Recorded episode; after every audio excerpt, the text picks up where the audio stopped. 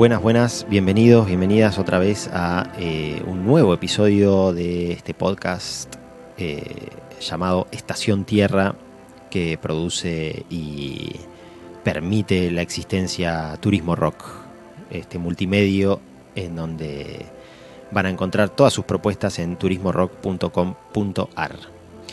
Como comentaba el episodio pasado, em, tuvimos hace poquito el Congreso Internacional de Ecopsicología, de donde se desprendieron una serie de artículos que em, eh, plantean diferentes temáticas que se trataron durante este congreso, en donde bueno, muchos especialistas de la ecopsicología del, del mundo entero se reunieron para compartir avances y, y demás cuestiones vinculadas a la disciplina.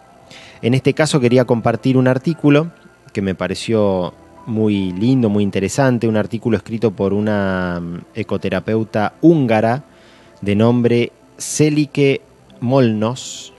Es un nombre bastante complejo, pero bueno, si entran a la página de la Asociación de Ecopsicología ies.bio la van a poder eh, rastrear, incluso están todos los perfiles ahí, los... Em, digamos, los, sí, los perfiles de cada uno de los terapeutas que participó y que plantea y que es miembro de la asociación también.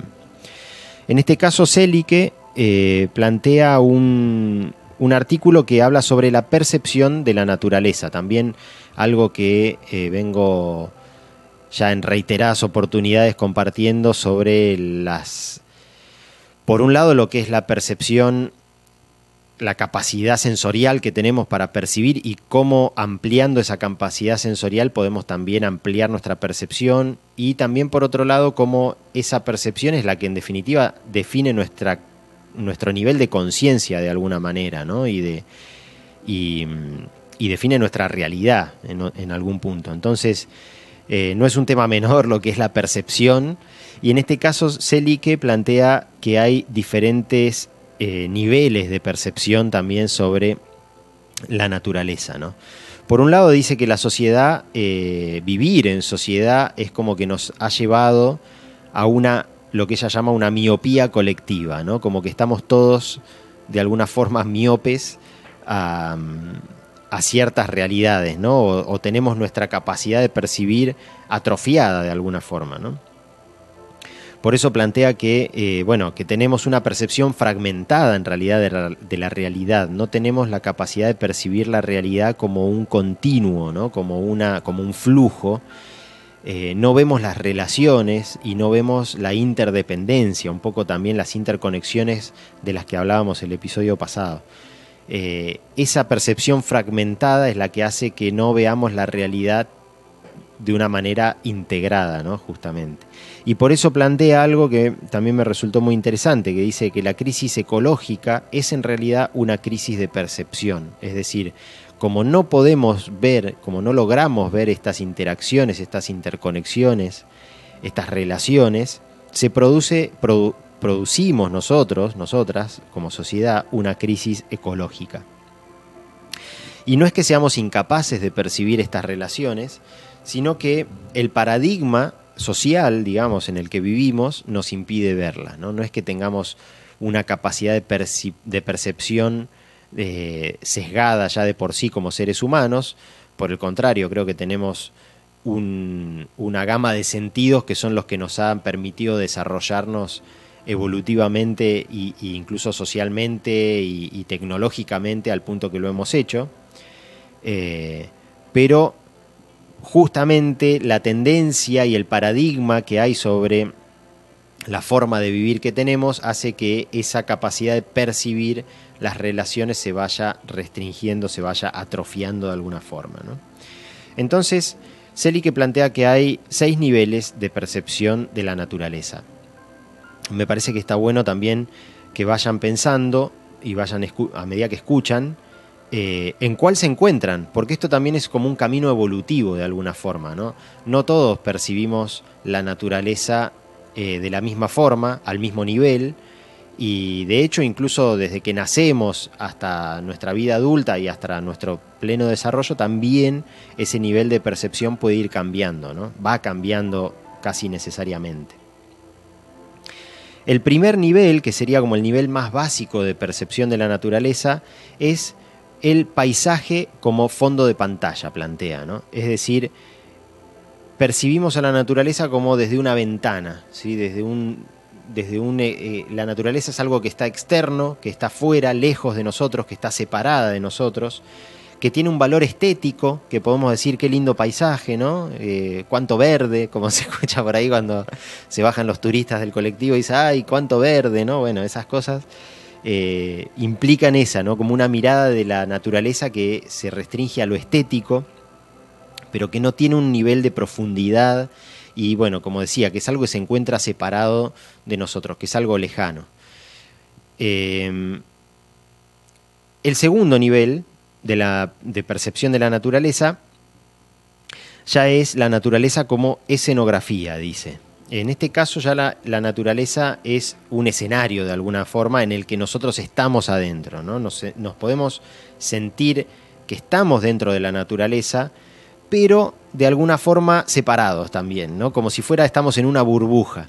Podemos imaginarnos que eh, estamos en un parque, pero que estamos mirando el teléfono, ¿no? Ese sería como un caso eh, fácil de, visualizar, ¿no? Como que estamos en la naturaleza, estamos, somos, estamos dentro de la naturaleza, en un parque, en un bosque, pero estamos en una burbuja, ya sea con nosotros mismos, con nuestros pensamientos, con la tecnología que nos absorbe o con otra persona incluso, ¿no? Podemos ir caminando por el medio del bosque, meta charla y chusmerío con, con algún amigo, con alguna amiga, y no estamos formando parte de ese entorno, sino que vamos como en una burbuja aislados, ¿no? Y uno puede decir, sí, salí a caminar por el bosque, pero en realidad no estuve integrado a ese bosque, ¿no? Porque simplemente es como que estuve a través, lo pasé y entré y salí, pero nunca logré ese nivel de, percepción integrada.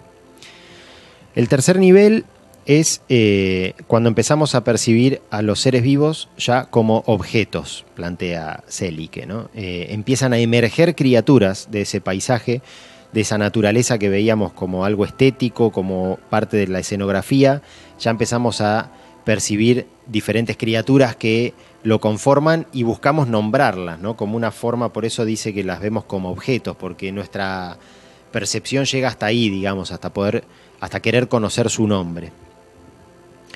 En el cuarto nivel eh, vemos al, percibimos al paisaje ya como un sistema. Empezamos a percibir no solamente a estos seres que conforman el, ambiente, sino las relaciones que existen entre esos seres y vemos que conforman comunidades también, ¿no? No, es solamente, no son seres aislados, sino que están integrados en una comunidad y que hay procesos que suceden entre ellos, ¿no? que hay relaciones ecológicas que suceden entre los, entre los seres que conforman ese, ese ecosistema. En el quinto nivel de percepción eh, vemos a los, o percibimos, mejor dicho, a los seres vivos como sujetos. En este caso dice Celi que ya no es solamente eh, reconocer a los seres con nombre y ver las relaciones, sino empezar a reconocer los individuos. Es decir, yo me paro frente a un árbol y empiezo a reconocer a ese árbol, no solamente como parte de una especie o, de, un, sí, de una especie, digamos, de árboles, eh, sino que reconozco a ese individuo en particular con sus ramas y con sus características que lo hacen único, digamos, como individuo. Y ahí es donde plantea la autora que uno puede empezar a encontrar similitudes con uno mismo, que son las que hacen que surja la empatía, esta empatía que es necesaria para revertir en definitiva la, crisis ecológica. Y el sexto nivel de percepción, que ya sería la percepción compleja, como la llama ella, integra los dos anteriores y nos incluye también a nosotros en ella. Es decir, el paisaje como un sistema, a los seres vivos como sujetos y a nosotros integrados en ese sistema de sujetos, ¿sí? de individuos en donde todos estamos todos contra todos, como se decía en el fulbito antes. estamos todos integrados en una misma red ecosistémica. Para lograr este, este camino evolutivo de percepción, que plantea lo que son lo que ella define como caminatas participativas. Son eh, un poco lo que también podrían llamarse baños de bosque o em, caminatas conscientes de alguna forma también. Son, puede aparecer con distintos nombres. Ella lo bautiza de alguna forma de esta manera porque le da su propia impronta. Y es lo que plantea que puede hacer que se modifique este nivel de percepción de la naturaleza. Si nosotros estamos en un nivel muy bajo, podemos llegar a trabajar para poder evolucionar y crecer en, ese, en esa capacidad de percepción, porque de nuevo la capacidad de percepción, en definitiva, es lo que nos da nuestro nivel de conciencia, nada menos. Entonces puede ser un camino evolutivo muy interesante. Para las caminatas participativas hay técnicas de conciencia sensorial, esto que yo por ahí llamo sintonización ecológica, que vendría a ser la exploración de los sentidos, la sensibilización, para poder percibir de una manera más eh, global al, sistema, al, ambiente en el que estemos. Se incorpora información biológica a través del conocimiento. Bueno, Celi eh, no sé si lo dije, pero es este, bióloga de formación entonces tiene también una raíz ahí este, muy ecológica y la información biológica es parte de lo que de las caminatas que ella plantea porque también eh, alimentan el, conocimiento sobre el espacio y la capacidad de reconocer otros seres y interacciones. El encuentro con otros seres a través de la observación, esto que generaba empatía, que decía, ¿no? de reconocer, diferentes individuos, Técnicas de percepción que permiten la abstracción y el reordenamiento mental. Esto es algo muy propio de, la autora, digamos, que lo que plantea habrá que ver cómo es la técnica que, con la cual trabaja, me pareció también súper interesante. Y por último, el cambio de perspectiva, es decir, trabaja en las caminatas estas eh, haciendo acercamientos y alejamientos, tanto espaciales como temporales. Es decir, podríamos pensar en tirarnos al piso y observar la microfauna y vegetación que hay en un cuadradito de pasto eh, y darnos vuelta y mirar las ramas de los árboles y las nubes cómo se mueven en el cielo o el horizonte eh, del mar o de las montañas en el lugar que nos encontremos, cambiando ese, ese nivel, digamos, de, de perspectiva y también a nivel temporal, es decir, enfocándonos en lo que está sucediendo en ese momento presente o imaginando lo que sucedió en el pasado para llegar hasta ahí o lo que pueda llegar a suceder en el futuro. Y por último, eh, la alfabetización ecológica plantea Selike como una forma, de nuevo, de adquirir el conocimiento para estas caminatas o para mejorar nuestro nivel de percepción, como una herramienta que nos permite ver lo invisible, dice, ¿no? La alfabetización ecológica sería incorporar conocimientos sobre la naturaleza más de, índole más científica, digamos, ¿no? desde un punto de vista más biológico, ecológico. Por ejemplo, los ciclos del agua, la fotosíntesis, el ciclo de los nutrientes, son diferentes procesos que podemos llegar a ver cuando tenemos conocimiento detrás que nos ayude a ver.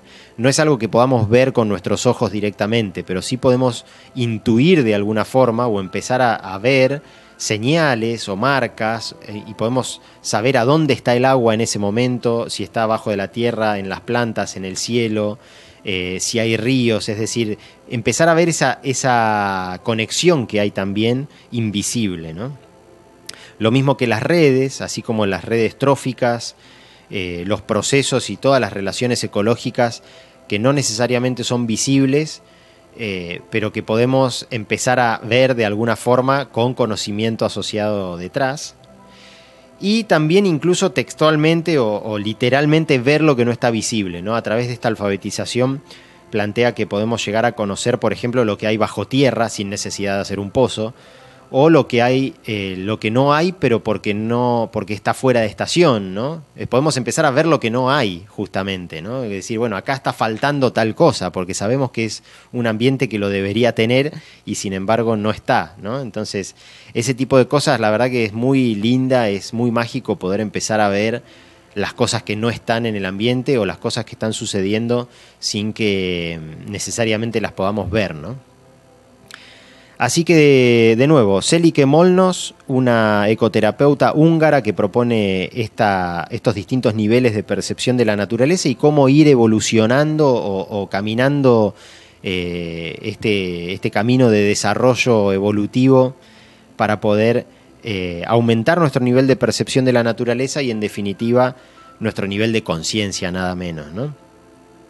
Y de esta forma sanar la relación que tenemos con el mundo. O sea, siempre termina siendo muy ambicioso, ¿no? las propuestas ecopsicológicas, pero como decíamos en el episodio anterior, siempre empezamos por nosotros mismos también, eh, de nuevo, el artículo completo lo pueden encontrar en la página web de la asociación que es ies.belarga.io, ies.bio que es la Sociedad Internacional de Ecopsicología, y bueno, ahí hay mucha información también, y están incluso todos los contactos y los perfiles de los, de los ecoterapeutas que, participan. Así que espero que lo hayan disfrutado y nos encontramos en el próximo episodio de Estación Tierra. Gracias.